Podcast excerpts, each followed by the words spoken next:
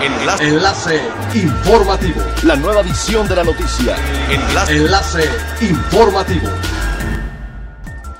Buen día, les saluda Jocelyn Martínez. Este es el tercer resumen de las noticias más importantes que acontecen este 5 de mayo del 2020 a través de enlace informativo de frecuencia elemental. Dentro de esta fase de preparación para la apertura de la industria de viajes en la era después del COVID-19, las autoridades de Quintana Roo trabajan en el diseño e implementación de la certificación de seguridad sanitaria turística.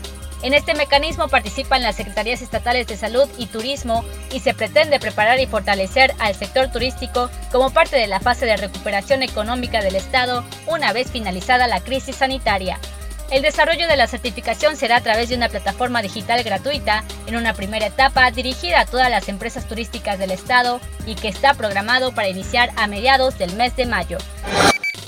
Rebeca Bravo, presidente del Comité de Hoteles del Centro, reconoció que existe la posibilidad de que varios inmuebles que se encontraban subarrendados en esta parte de la ciudad reabran sus puertas hasta diciembre próximo, debido a que la situación que se vive actualmente representa un golpe fuerte a la economía y generará que el turismo tarde un poco más en reactivarse. Explicó que la mayoría de los hoteles que están en el centro de Cancún son independientes y no pertenecen a ninguna cadena, por lo que esta contingencia les pega en su estabilidad financiera. El Aeropuerto Internacional de Cancún reportó este lunes un total de 26 operaciones que representan solo el 5% de su actividad. Se trata de la peor cifra desde que comenzara la crisis por el COVID-19.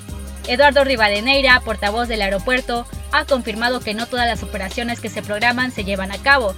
En ese sentido, ha explicado que a diario hay un promedio de 5 operaciones internacionales procedentes de Estados Unidos, pero no todas se realizan. Es elemental tener buena actitud y mantenernos positivos, pero ello también las buenas noticias son elementales. ATT México presenta la campaña Hagamos esto juntos, una iniciativa con la cual destina más de 60 millones de pesos contra el COVID-19. ATT México busca apoyar causas específicas de salud, alimentación y educación a distancia para beneficiar a personas vulnerables que han sufrido el impacto de la contingencia sanitaria y acompañar a las familias con herramientas para el distanciamiento social a través de diversas iniciativas.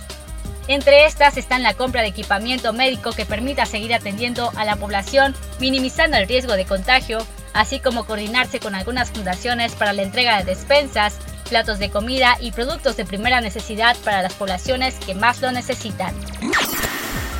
Siga pendiente de las noticias más relevantes en nuestra próxima cápsula informativa. No olvide seguir nuestras redes sociales en Facebook, Instagram y YouTube. Estamos como Frecuencia Elemental. En Twitter, arroba frecuencia-e y nuestra página web www.frecuenciaelemental.com. Se despide Jocelyn Martínez y no olvide que es elemental estar bien informado.